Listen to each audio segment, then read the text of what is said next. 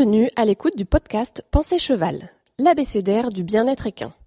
Dans chaque épisode de ce podcast, nous rencontrerons un professionnel, un expert ou le gérant d'une structure équestre innovante.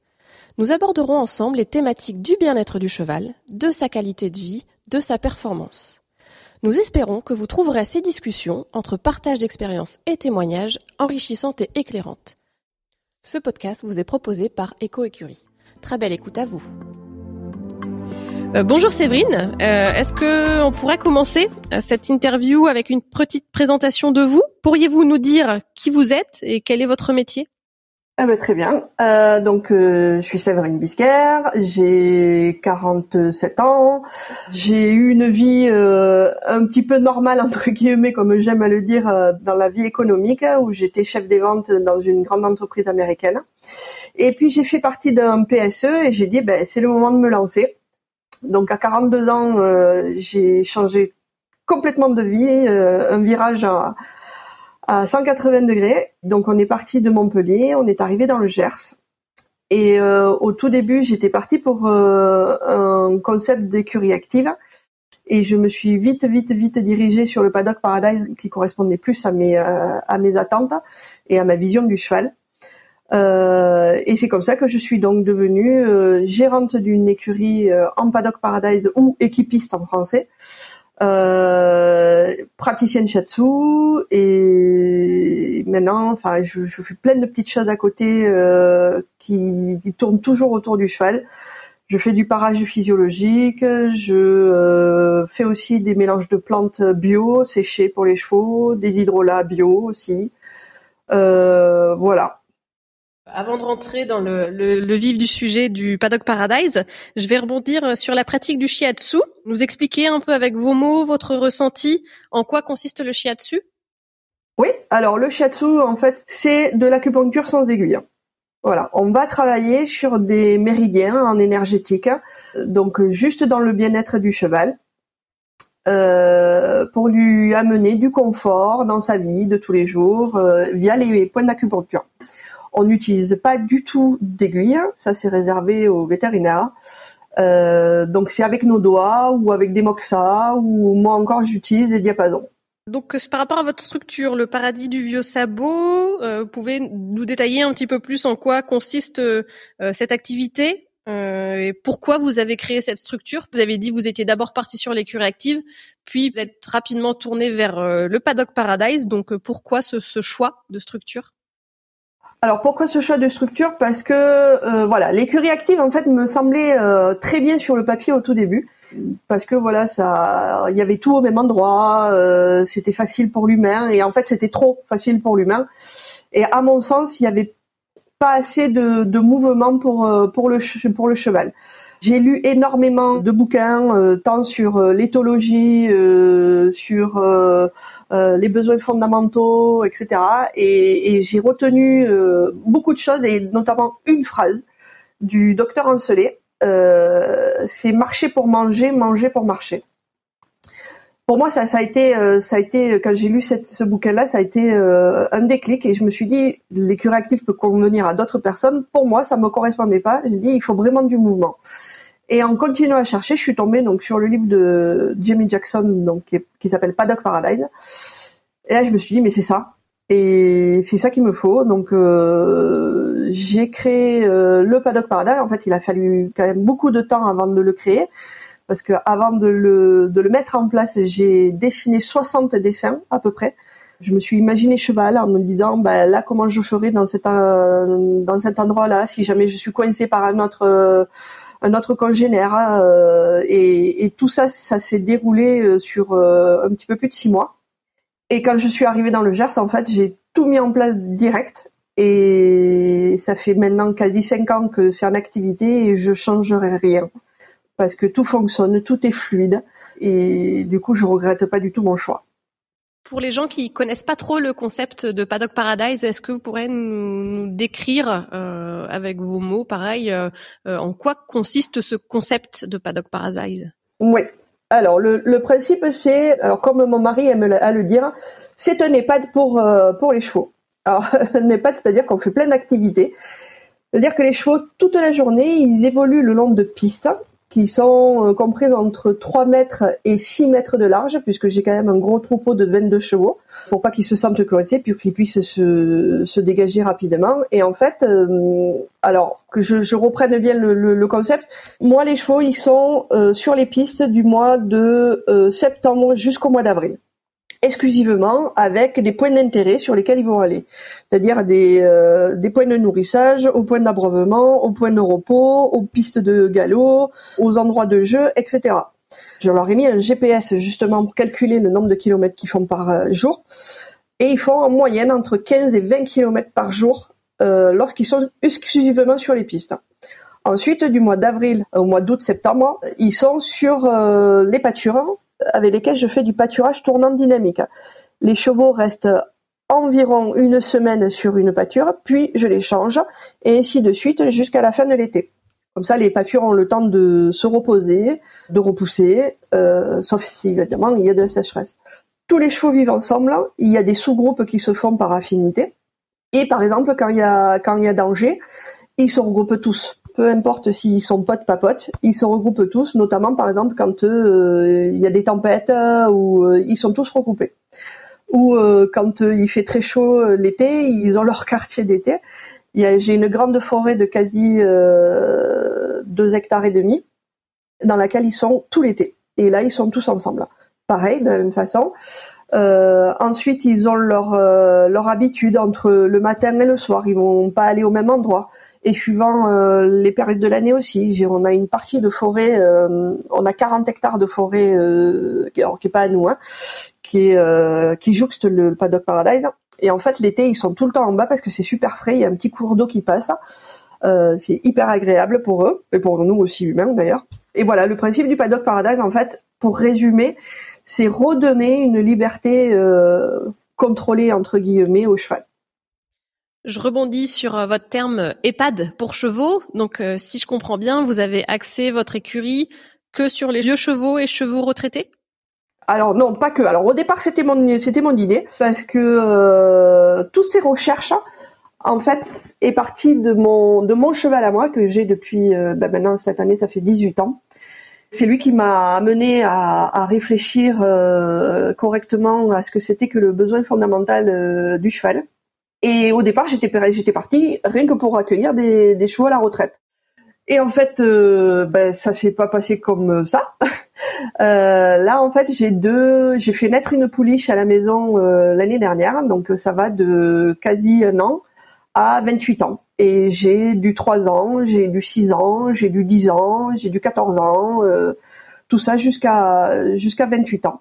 Voilà, donc on a vraiment un groupe euh, de chevaux hétérogènes en âge et globalement, tout se passe très bien. Je rebondis, donc vous parliez euh, sur le fait d'avoir fait naître un poulain l'année dernière, donc c'est une jolie histoire. Est-ce que vous avez euh, une ou plusieurs jolies histoires de, de, chevaux qui sont chez vous, qui sont passés chez vous, des chevaux que vous avez sauvés, ou, ou vraiment vous avez vu un impact euh, de ce type de structure, donc Paddock Paradise, sur les chevaux qui, qui venaient chez vous? Oui, alors, euh, bah, j'en ai, j'en ai une de, enfin j'en ai une, j'en ai plus, j'en ai, j'en ai des dizaines d'histoires, mais une qui me vient euh, là à l'esprit. Euh, un cheval qui a 27 ans, qui s'appelle Fuego, un, un Ibérica, euh, sa propriétaire me l'a amené en fait parce que dans l'ancienne pension où il était, il était totalement interne. Le, le regard vide, euh, il était plus là en fait. Et sa propriétaire était désespérée de le voir comme ça. Euh, c'était un, cheval qui était plutôt joyeux, euh, plein d'entrain et tout ça. Et il est, elle me l'a amené. Et, et, là, elle a redécouvert un, un cheval, ben, le cheval qu'elle avait quand elle est, quand il était petit. Elle l'a depuis qu'il est né en fait. Donc ça fait 27 ans qu'elle a. Euh, et voilà, c'est une belle histoire parce que parce qu'il s'est il s'est révélé euh, ici, il s'est re-révélé ici. Et, et vous parliez d'un sauvetage, toujours le même cheval. Euh, il a fait une pyro euh, l'année dernière. Et, enfin, j'ai eu super peur. En fait, je, je, connais mes chevaux, je les observe énormément.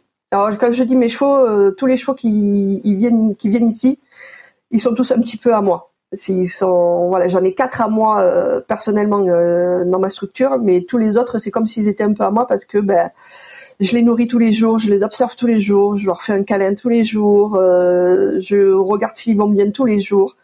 Euh, donc voilà. Et pour revenir à Fuego, Et un matin en fait il vient pas manger. C'est pas de lui parce qu'il est très très gourmand. Je vais voir, je le remonte, les, muqueuses jaunes, euh, pas bien du tout. J'appelle le veto. Lui pas très sûr que ce soit une pyro. J'ai dit moi c'est pour moi c'est une pyro. Il fait la prise de sang, il fait l'analyse, il m'appelle, il me dit vous aviez raison, c'est une pyro. Donc euh, j'ai dit ouais mais moi le carbédia ça m'embête parce que donc le traitement chimique ça m'embête parce que euh, il est vieux, euh, s'il réagit mal, euh, il me dit bon vous inquiétez pas on va faire le protocole de d'habitude et, on invite. Et heureusement que je l'ai gardé sous l'œil puisque suite à l'injection du, du il a, il a très mal réagi. Il était en nage, en diarrhée. C'était, voilà, c'était assez compliqué. Je l'ai fait des points donc d'acupuncture. C'est là où le shiatsu rentre, rentre en ligne de, de compte. Je l'ai fait marcher. Je lui ai fait une neuropiqûre de calmagine et, on l'a sauvé comme ça. Il est resté en, en convalescence. Euh, dans le parc d'acclimatation euh, pendant une semaine. Et puis on l'a remonté euh, gentiment, doucement, avec une cure de détox du foie et les plantes séchées. Euh, voilà. Donc ça c'est une, une, belle histoire, mais des histoires j'en ai j'en ai quantité. C'est une très belle histoire vous venez nous raconter. Est-ce que les gens qui viennent mettre euh, des chevaux chez vous, c'est forcément avec euh, dans un but précis de réhabilitation? Enfin, est-ce que c'est forcément des chevaux avec une certaine pathologie ou vous accueillez vraiment tout type de propriétaires et tout type de chevaux? Alors non, j'accueille tout type de chevaux, c'est pas forcément pour retaper. Euh, par contre, on ne vient pas chez moi par hasard. Alors aujourd'hui, toutes les propriétaires qui sont ici, elles recherchaient la liberté pour leurs chevaux, le troupeau, que le cheval normalement euh, devrait connaître dans la nature, même si on les a domestiqués. Voilà, c'est vraiment. Euh, et d'ailleurs, j'en ai eu l'exemple encore ce matin, une dame qui m'a appelé pour mettre son cheval auprès chez moi. Je lui ai dit non. Je lui ai dit déjà en plus j'ai pas de place, hein, mais euh, mais je lui ai dit non parce que c'est une vraie recherche, c'est une vraie démarche. Il faut savoir que le cheval quand il arrive ici, il est quand même perturbé parce que ben il sort soit d'un box paddock ou d'un petit pré ou euh, ou juste d'un pré classique euh, avec pas beaucoup de chevaux euh, à une structure sur laquelle il va marcher toute la journée où il va avoir des interactions toute la journée euh, et toute la nuit d'ailleurs puisque l'activité des chevaux est plus intense la nuit que le jour. Donc c'est c'est difficile pour eux quand je présente, euh, quand une personne vient pour visiter, quand je lui présente ce que c'est exactement, j'insiste bien sur le fait que ben, le cheval va mettre entre un an à deux ans pour se faire au concept. Parce que, ben, comme des chevaux dont souvent n'ont pas connu tout ça, c'est très très très perturbant. Donc, euh, ben, il va maigrir, il va, il va se retaper, puis il va remaigrir, puis, puis il va être perturbé, il va avoir un comportement des fois un peu bizarre, et puis après ça passe. Ça passe, il s'habitue, les interactions se font très très bien. Alors par contre, je vais être tout à fait honnête, hein, euh, j'ai eu un cas qui ne s'est pas du tout, du tout, du tout adapté. Euh, un cheval qui n'avait jamais connu le troupeau, mais même pas euh, de congénère, juste quand il sortait en rando avec sa propriétaire. Et, on a vu le cheval décliner, décliner. Moi, j'ai dit à la propriétaire, je, je peux pas le garder. Il, faut qu'il reparte chez toi parce qu'on va le perdre. Et malheureusement, six mois plus tard, il est décédé euh, dans la maison de sa propriétaire. Mais il n'a pas du tout, du tout, du tout adhéré au, au truc puisqu'il connaissait pas en fait. Il n'avait pas les codes cheval. Vous nous avez dit donc avoir refusé cette personne parce que vous étiez au complet. Donc à ce jour, combien de chevaux vous avez sur quelle surface? Est-ce que vous connaissez un peu vos linéaires de piste? Voilà, toutes les surfaces disponibles euh, par rapport à votre structure. Oui. Alors, euh, bah, je suis complète parce qu'on est à 22. Donc je, moi personnellement, je ne peux pas aller au-delà en termes de, de travail personnel. Je suis montée à 25, c'était beaucoup trop, c'était extrêmement fatigant. Ensuite, euh, en termes de surface du paddock Paradise, il y a 14 hectares, il y a 3,4 km de piste, et les prairies que j'ai me permettent de, tourner, comme je l'ai dit tout à l'heure, jusqu'au mois d'août. Je rebondis de ce fait euh, sur euh, votre charge de travail. Est-ce que vous pouvez nous décrire un peu une journée type dans le paddock Paradise voilà les premières choses que vous faites le matin, de quoi est constituée la journée et ce que vous faites avant d'aller vous coucher? Alors, euh, l'avantage du, du, paddock paradise, c'est que globalement, il n'y a pas beaucoup de travail. J'explique juste une, voilà une, une journée. Après, je vous expliquerai pourquoi la charge de travail euh, des fois elle, elle, peut être intense parce que ça dépend de la période de l'année. Donc là, le matin, nous, la première chose qu'on fait, puisque nous sommes deux aujourd'hui, euh, j'emploie une personne depuis le mois de septembre l'année dernière à mi-temps pour m'aider. Euh, puisque mine de rien, j'avance en âge et, et, mon corps commence à dire stop. Euh, mais je résiste.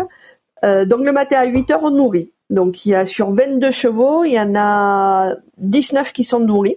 Donc ils sont nourris chacun individuellement euh, tous les matins avec chaque ration est différente. Euh, ensuite on les libère, on nettoie les seaux, on les range. Voilà, chaque matin les, seaux sont nettoyés. Ensuite on ramasse le crottin, on remplit le foin s'il y a besoin euh, de le remplir donc dans des râteliers 6 places qui sont sur des surfaces stabilisées et avec euh, filet à foin à petite maille, 3,5 euh, cm de maille. Ensuite, on peut nettoyer, bah là tout à l'heure on a nettoyé les abreuvoirs, euh, on va nettoyer toutes les surfaces euh, stabilisées, euh, on va hercer les pistes. Alors ça c'est pas tous les jours, hein, mais ça fait partie de la charge de travail. Euh, on nettoie la forêt, enfin les forêts, puisque euh, en tout il y a 3 hectares de forêt, donc euh, on va nettoyer les branches qui sont tombées. on va des fois réparer des clôtures si besoin. On change les chevaux de pâture quand ils sont en pâture, en mettant des clôtures avec le jus parce que les deux jeunes que nous avons trouvent que c'est mieux d'aller brouter de l'autre côté de la clôture. Voilà, et puis la charge de travail est plus importante l'hiver puisque les rotations des, boules de foin est plus intense, avec euh, la boue évidemment puisque toutes mes pistes ne sont pas stabilisées. Euh, et que je, ne veux pas d'ailleurs, je ne veux pas dénaturer l'ensemble du site. Voilà, donc ça peut être des journées type. Et euh, quel est votre moment préféré dans cette journée type? Le matin au nourrissage quand il fait encore euh, il fait pas encore chaud ils, sont là ils sont tous bien tranquilles on regarde s'ils vont bien on fait des caresses euh, on a beaucoup d'interactions avec eux le matin. J'adore ce moment là en plus là en ce moment c'est vraiment ma, ma, saison préférée le printemps et il y a les oiseaux qui sont à côté euh, j'ai les poules qui sont en liberté euh, c'est juste magique et on s'en lasse pas. Par rapport à ces moments qui vous marquent, que vous appréciez, est-ce qu'il y a un cheval euh, qui vous a marqué, qui vous a marqué ou qui est toujours présent, hein, qui, se différencie des, autres, ou une, belle histoire à nous raconter sur voilà un, cheval qui s'est un petit peu différencié et, qui a fait euh, sa propre histoire dans, votre écurie? Ah ben oui, euh, ma jument, du coup, pour le coup, c'est toujours lié, hein, mais il n'y a pas de hasard. Mais donc Kanouchka, qui est une méresse que j'ai récupérée il y a quatre ans, qui était très rétive, euh, très compliquée, euh, euh, très renfermée. Et en fait, c'est une jument de, de tête. C'est elle qui dirige le troupeau, c'est elle la, la, la, chef. Et, et c'est une jument qui, qui m'a appris la patience, l'amour du de tout ce qu'elle peut être en fait. Elle est, elle est tellement généreuse en fait au fond d'elle. En fait, c'est comme les humains quand on gratte un peu, euh, il faut aller chercher et, c'est juste une, une, belle personne parce que pour moi euh, il n'y a pas de différence entre les chevaux et les humains. Hein. C'est, c'est, euh, ce sont des êtres vivants et elle me donne tellement, elle est tellement juste dans ses comportements que voilà, c'est elle qui me frappe le plus et plus on avance toutes les deux et, et plus elle m'émeut, elle me, elle me comble de joie en fait. Voilà. On va s'axer maintenant sur euh, le futur.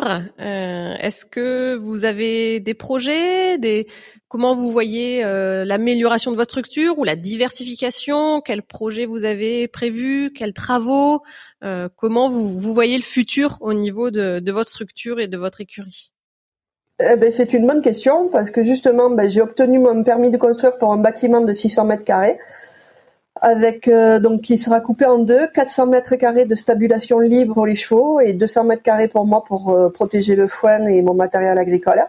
Donc ça c'est dans les tuyaux. Hein. Euh, normalement il devrait sortir de terre début 2022. Donc la partie chevaux sera stabilisée avec des dalles éco-resteurs et du sable.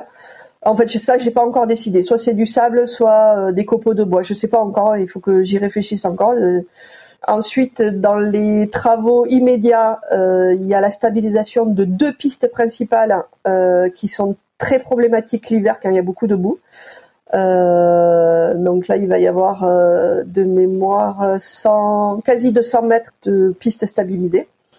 Ensuite, dans les projets aussi quasi immédiats, puisque c'est sur le mois de juin, en fait, il y a le Paddock Paradise et j'ai des prairies qui sont derrière chez moi, côté nord, sur lequel je fais du fouet et que je voudrais ouvrir aux chevaux. Donc au mois de juin, j'ai un entrepreneur qui va venir pour me créer une porte qui va avoir accès sur les prairies du Nord et sur laquelle je vais lâcher les chevaux. Euh, par contre, provisoirement, là, ils y seront pas, euh, ils y seront pas tout le temps. Par contre, ça me permettra d'abander mes prairies et, de leur euh, redonner un peu de vigueur avec le piétinement des chevaux, mais pas trop non plus, avant les, avant les grosses pluies. Voilà, ça, ça fait partie des, des projets. Après, dans les projets à, un petit peu plus long terme, j'ai prévu de faire un, accès à des plantes médicinales que les chevaux pourront euh, venir manger euh, au gré de leurs besoins. Euh, et puis et puis voilà, c'est déjà pas mal. Donc pour conclure, est-ce qu'il y a une phrase qui vous guide tous les jours dans votre travail et dans votre envie de préserver le bien-être du cheval? Il y en a plein. Alors il y a deux phrases que j'utilise beaucoup en ce moment, c'est on ne peut pas être et avoir été. Donc tous les chevaux qui arrivent ici, s'ils commencent à être un peu âgés, on peut pas les à 27 ans, on peut pas être comme quand on avait 10 ans. Je, viens de perdre une jument avant-hier. Donc c'est c'est aussi un peu compliqué parce que je m'attache quand je disais tout à l'heure euh, qu'ils étaient tous un petit peu à moi, euh, ça prend tout son sens hein, parce que je pleure cette jument et qu'effectivement on peut pas être avoir été parce que ça a été une jument qui était très active, très très joyeuse et malheureusement elle a contracté la maladie de Cushing et elle s'est détériorée au fur, au fur et à mesure du temps. Mais sa propriétaire elle lui a donné euh, des dernières années les plus heureuses, je pense, de, de sa vie de, de, de mamie. Et, euh, et, voilà, on peut pas être et avoir été. Donc, j'essaye de faire prendre conscience aux propriétaires que le cheval vieillit comme nous et que ben, il se détériore petit à petit parce qu'il y a des organes qui, qui fonctionnent moins bien, qu'il y a une locomotion qui fonctionne moins bien. Et après, euh, mon autre phrase, c'est ouvrir le champ des possibles parce que tout est possible. Tout est possible, tout est tout est envisageable. Et après, moi, je suis pas quelqu'un d'extrémiste. Donc comme pour le cheval dont je parlais tout à l'heure qui n'a pas accepté euh, de vivre ici, ben, ben, il faut se résoudre et dire que ben, ok c'est pas fait pour toi. C'est toujours ouvrir le champ des possibles parce que voilà, il faut pas rester fermé. Merci Séverine, merci d'avoir pris le temps de nous présenter euh, en détail euh, votre écurie, euh, vos envies, ce que vous aimez faire aujourd'hui. Où est-ce qu'on peut vous retrouver si jamais on veut vous contacter, voir des photos, des vidéos, mieux visualiser ce paradis que vous nous avez présenté aujourd'hui? Alors sur plein de supports parce que je suis aussi une geek, donc vous pouvez me retrouver sur Facebook, sur ma page professionnelle qui s'appelle donc Au Paradis du Vieux Sabot. Vous aurez sur Instagram aussi. Il y a mon site internet euh, www.auparadisduvieuxsabot.fr.